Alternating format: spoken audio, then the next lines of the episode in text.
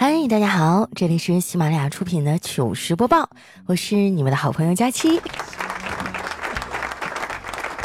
今天啊是冬至，大家都吃到饺子了吗？眼看就要到年根儿了啊，感觉你们好像都挺忙的。我最近啊过得也不咋样，一天天的特别累。我觉得做节目好像成了我的副业了。我现在的主业呢，就是各种的总结汇报以及平衡各种情绪。不瞒你们说啊，我现在每天啊过得都挺矛盾的。我相信有这种状态的肯定不止我一个。纠结呀，好像成了当代年轻人的常态。网上呢有人总结了当代青年最可怕的四个矛盾，分别是：手上没几个钱，喜欢的却是烧钱的事儿；心智还没成熟，身体啊已经需要养生了；常年单身啊，却经常给朋友做情感咨询。自己长得不咋地啊，却患了很严重的颜控病。其他的都好理解啊，我就一直不明白那些感情出现问题的人，为啥要找单身狗做情感咨询呢？他们又没啥经验。后来啊，还是丸子点醒了我。他说：“佳琪姐，这还不好理解吗？只有单身的人才愿意听你的情感问题，但凡有个对象，那人家根本就没空搭理你。”哇，这话真的太扎心了！我单身怎么了？我吃你家大米了？不过话说回来了啊，二零一九呢马上就要过去了，感觉我今年脱单的可能性也不太大了。虽然如此啊，但我也不想放弃，因为最近啊，我们公司新来了一个小鲜肉，九六年的，又高又帅又白净，一看就是我的菜。丸子知道我的心思以后啊，就过来劝我，他说：“佳琪姐。”人家比你小那么多，你要尝试姐弟恋吗？我就不屑地说：“小怎么啦？我爱一个人的时候啊，关心起他来，不管年纪有多大，我都把他当儿子一样疼爱。”丸子说：“那你去试试吧，不行就撤啊！强扭的瓜不甜。”哼，强扭的瓜是不甜，但为什么总有人去扭呢？因为不甜不要钱呐。虽然我嘴上这么说啊，但是真让我去追呢，我还是会犹豫很久。不是因为我害怕被拒绝，主要是我已经习惯一个人了。一个人待时间长了是很危险的，因为独处会让人上瘾。相信我，一旦你体会到独处是多么宁静的一件事儿啊，你就不会再想和其他人有所牵连了。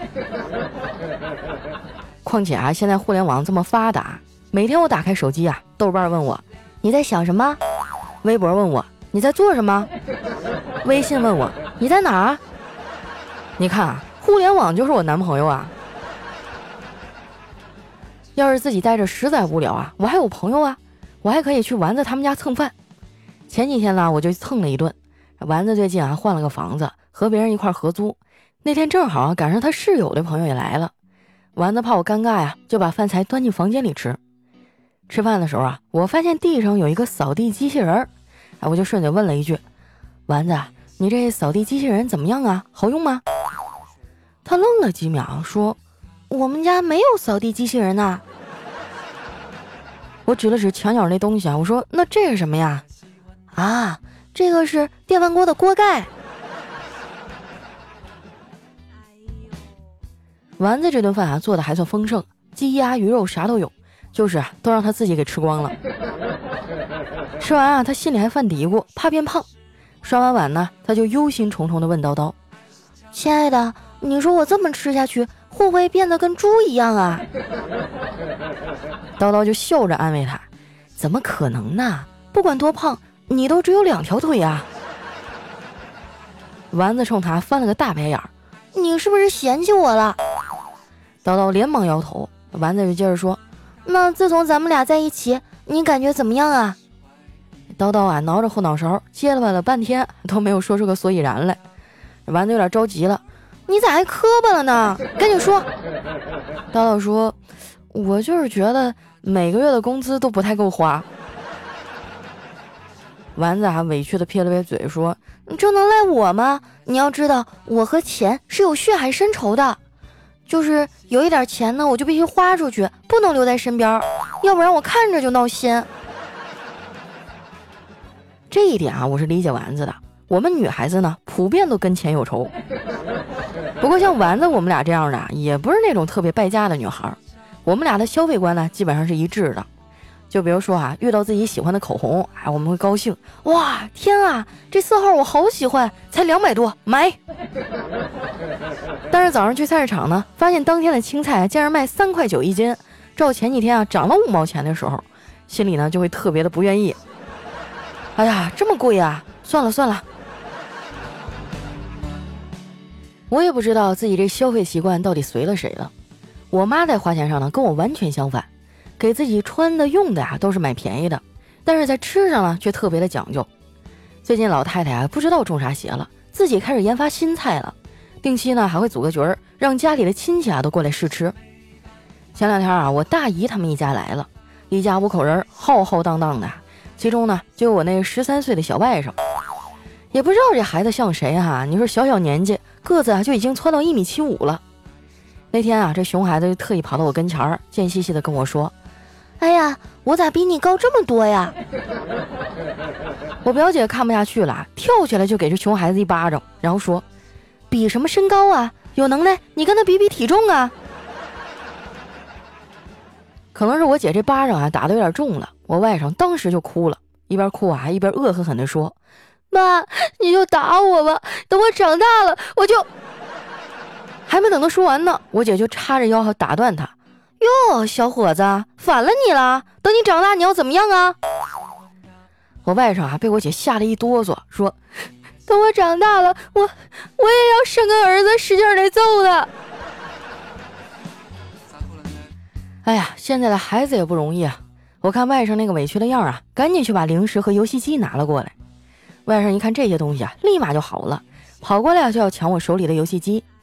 我笑了一下，说：“我把我的宝贝都给你玩了，那你是不是应该回报我点啥呀？”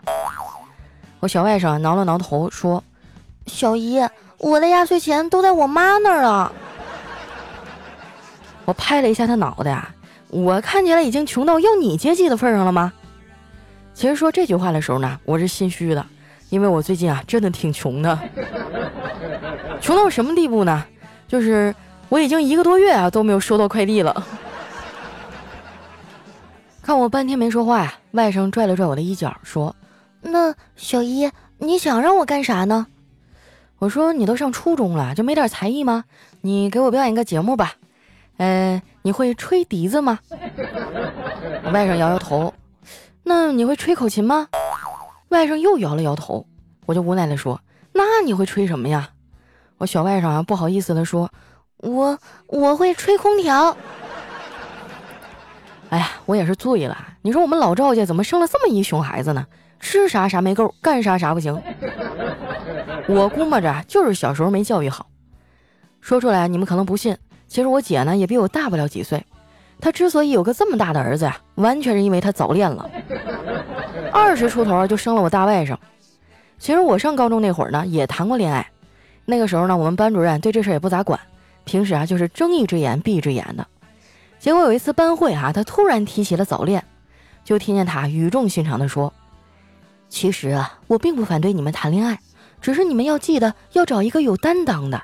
那些一看见老师就松开你的手的，你说你要他有什么用啊？”哎，我当时一听，说的有道理呀，然后呢，就跟我当时的男朋友分手了。说到这个呀，前两天啊，我还去参加高中的同学会呢。回来以后啊，我们班长就建了一个微信群，想把当初班里所有的同学都拉进来，但是忘了当时班里哈一共有多少人了。我看大家磨叽了半天啊都没有答案，就忍不住说：“四十四个人呐，听我的，准没错。因为当时呢，我总考班里倒第一，第四十四名。”最后大家一致的赞同了我的答案，毕竟我的发言太权威了。哎，好像是暴露点什么哈。这个事儿一说完呢，这群里就陷入了长久的沉默。为了缓解尴尬，我开始在群里啊没话找话问大家问题。我说：“哎，最近大家都干啥呢？是不是这群里就剩我一条单身狗了？” 结果话音刚落啊，我的宅男同桌就接话了，说：“不是，我也还是单身。”我说：“那你为啥不找个女朋友啊？”他说：“不需要啊，有游戏就够了。那游戏跟女朋友能比吗？”他说：“能啊，游戏能让我爽，让我日思夜想，让我掏钱，跟女朋友也没有什么区别啊。”我觉得他这话说的没毛病，有对象啊反而失去了自由。我有个发小最近刚结婚，我前几天呢找他办事儿，完了还想请他吃饭，结果这么点小事儿啊，他都得给他老婆打电话请示。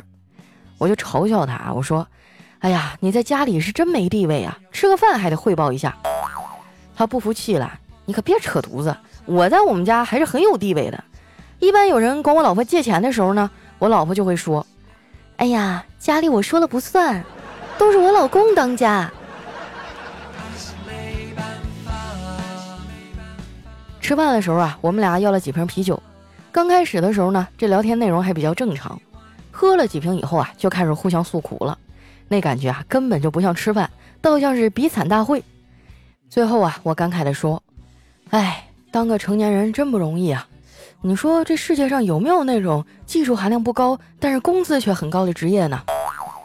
我朋友啊，打了个酒嗝，说：“有啊，房东。”跟他倒了半天的苦水啊，我的心情反正是好多了。回到家，我一直在哼歌。正自我感觉良好呢，我妈在旁边突然来了一句：“闺女儿啊，你来上海漂了这么多年，现在学猪叫啊，都有点不像本地猪了。”这把我给气的啊，立马就没心情唱歌了。但这老太太是我妈呀，我又不好发作，就躲进屋里啊去玩 iPad。每次我躺在床上啊玩 iPad 的时候呢，我都特别怕它掉下来，最怕的还不是它砸到脸，我脸上疼。而是砸到脸上的时候呢，发现这个 iPad 的尺寸呢，和我的脸差不多大。哇，那真的是人间惨剧啊，太可怕了。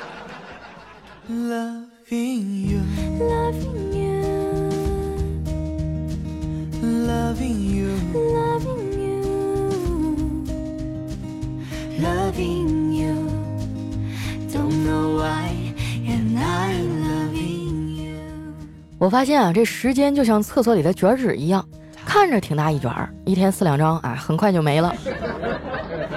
那么回首过去的一年啊，大家有什么遗憾或者收获呢？可以留在我们节目的留言区啊，来和大家分享一下啊。如果说有什么想要对我说的话哈，或者祝福，你也可以提前酝酿着发出来了啊。因为过年的时候信息太多了，我不一定能看见。那接下来时间啊，分享一下我们上期节目的留言。首先这位呢叫 Lost Angela。他说：“佳琪啊，说得好，按照自己喜欢的方式生活啊，那不叫自私；要求别人按自己喜欢的方式生活，那才叫自私呢。”是啊，所以我最害怕听到的一句话啊就是：“我还不是为了你好。”不是？你怎么知道从你的角度出发啊？你就是为了我好呢？我我感觉大家每天都挺忙的，你管好你自己得了，好不好？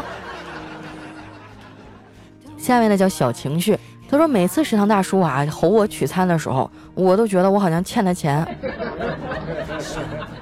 哎，这算什么呀？我觉得被食堂大叔吼两声啊，那都不算事儿。最怕的就是大妈的手抖啊。”下面呢叫雨浪要抱抱。他说：“佳琪啊，记忆很深刻的是你说过，女生跟喜欢的男孩子交往时啊，分泌的多巴胺就特别多。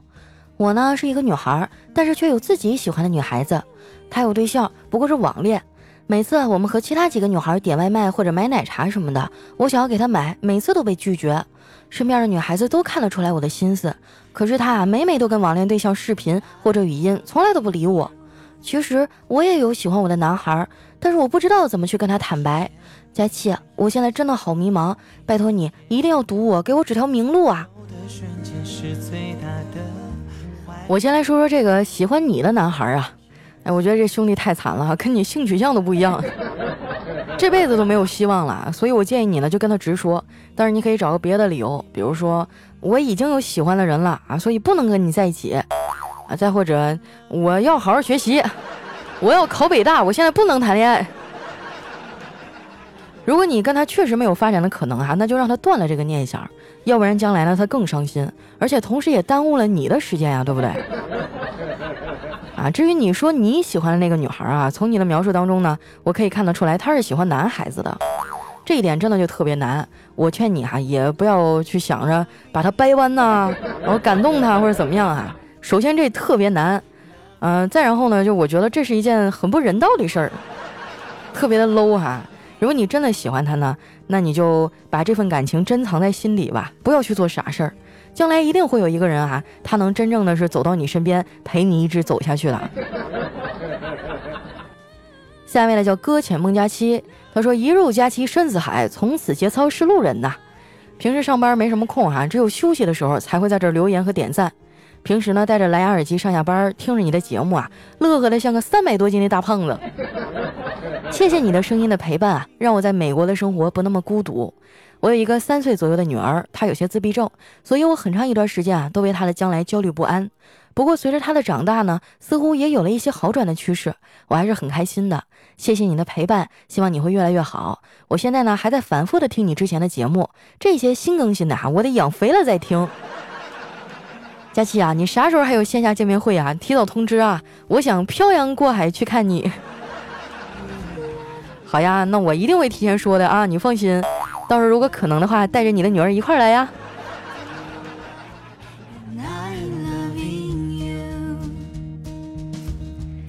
下一位小伙伴呢，叫城南旧事，他说：“佳琪啊，我室友这一个礼拜一直都是晚睡。”要不就是不关灯，要不就是关灯了，打了个小台灯，在床上翻来覆去，还一天比一天晚，从两三点变成了四五点。本来我就睡觉轻，不像他说睡就能睡着，白天啊也是睡不着。今天早上我四点多啊，实在熬不过他了，我就睡着了。结果六点半他就起来了，搞得我也醒了。我一整天就靠这俩小时熬啊。我寻思也是好事啊，我今天晚上一定能早睡。结果十一点半我睡了，可香了。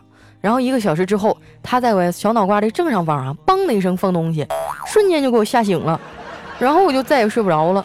人家颠颠的上床准备睡觉去了，连一句道歉都没有。哇，碰到这种室友真的是太让人生气了啊！嗯，但是你有没有跟他去沟通过呢？那比如说，哎，你晚上睡觉能不能早一点啊，或者小点声啊？我睡眠很轻啊，你这样很影响我的休息。我觉得但凡是个正常人吧，他都会注意一些的。嗯，再或者呢，就是如果实在不行，那你有没有办法就是串一下呢？比如说换个寝室啊，换个室友啊，只能这样了。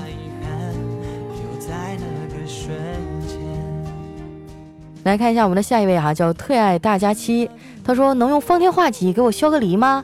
或者用玉玺给我砸核桃？实在不行，用高压电线给我弹首东风破吧，让我解解闷儿就行。我的天哪，我这是用生命在逗你开心呢。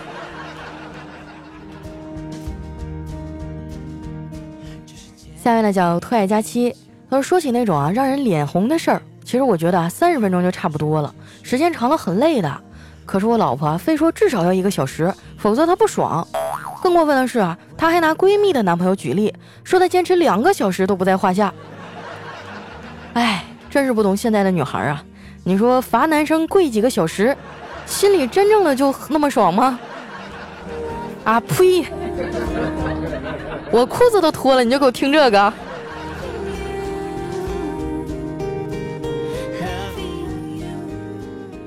下面呢叫佳期的宠物小松鼠，他说大叔啊找小萝莉问路，哎，公安局怎么走啊？这小萝莉啊看了他两眼，说：“你是想走路去呢，还是坐车去呢？”啊，他说。可以坐车去，那当然是坐车了。于是啊，这小萝莉就把怀里的钱包递给大叔，说：“那你把这个拿好。”大叔接过钱包以后啊，这小萝莉立刻就大喊：“抢劫啦！”十分钟以后，这大叔呢就坐着公安局的押送车，华丽的离开了。哇，这实在是太狠了！千万别拿孩子不懂事儿啊！要不然马上就让你知道现实打脸有多么的疼。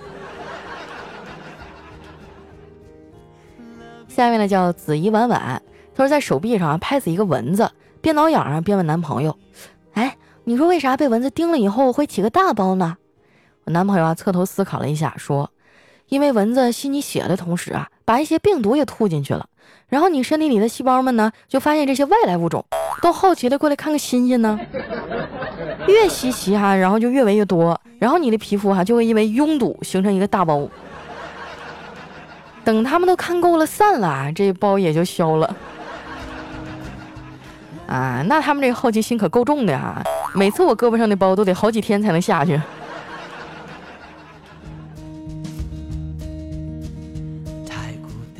下面呢叫佳期家随缘，他说我和他相处了六年，他一直不准我吸烟，可是时光飞逝啊，我和他还是分开了，虽然很是不舍。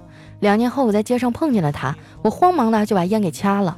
他一脸诧异的看着我，我才突然想起来，他已经不再是我的班主任了。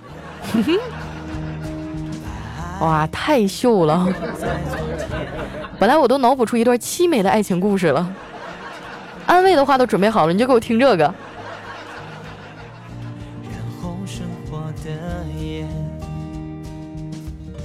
下面呢叫梦妻如雨，他说读小学的时候呢，老师让买一本《十万个为什么》，我爸呢就给我买回来了。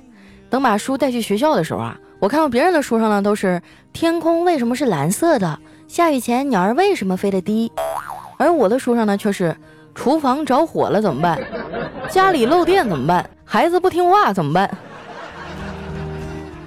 啊，那我觉得你爸买的不是十万个为什么，可能是十万个怎么办。机票和新号码下面呢叫逍遥逍遥，他说：“小燕子穿花衣，年年春天来这里。我问燕子你为啥来？燕子说：你丫管着吗你？咦，听这口音应该是北京的燕子呀。”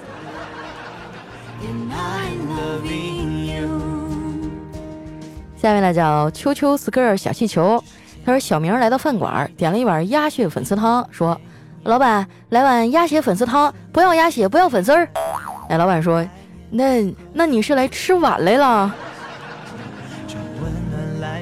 也没准是来喝汤的，光有汤不行啊。”下面呢叫 game warm 哈，他说每天早上起床啊，脑子里就会出现两个小人儿，一个说。今天被窝这么暖，再睡一会儿吧。一个说：“好啊，好啊，我举双手赞成。”哎，别人的小人都是一块打架，你这小人倒是挺和谐呀。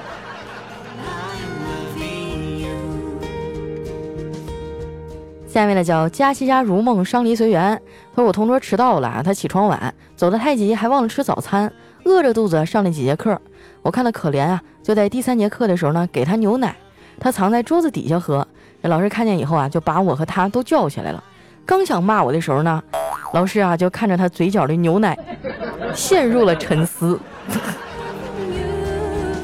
哎呀，不行不行了！我发现现在这个车速啊，不压着点儿，真的都快飞起来了。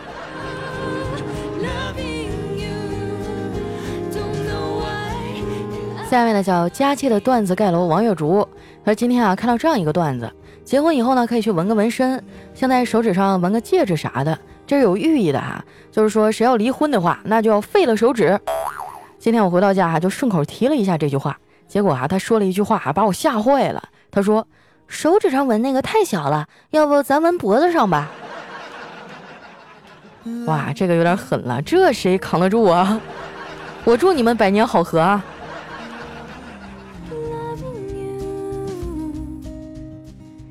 下面呢叫佳期的陆墨，他说九八年啊，我们家买了第二套房，我爸说啊房子够住，我妈带着十二岁的我啊签了购房合同，把钱给交了。零八年呢，我要在杭州买房，我爸说啊房价会跌，我妈和他大吵了三个月啊，家里的碗碟电视全都摔了，最后买了。一一年呢，我在天津工作，我爸说啊房价到头了，我妈来看了我几次以后啊，坚决买房，不让我再住公司的宿舍了。一五年啊，全国房价飞涨的前夕，我爸已经没发言权了。我妈拿出毕生的积蓄啊，鼓励我贷款买了两套。一七年呢，卖掉了老家的房产，资助我装修还贷。我爸的人生当中呢，只做对了一件事儿，那就是娶了我妈呀。你也不能这么说，你看哈，你九八年的时候你就买第二套房了，然后后来又陆陆续续的买，那钱是哪来的呀？总不可能是你妈一个人挣的吧？我觉得两个人过日子啊，总得有一个人呢勇敢，另外一个人比较保守。俩人都虎超的，那那不完了吗？哎，生活是经不起冒险的呀。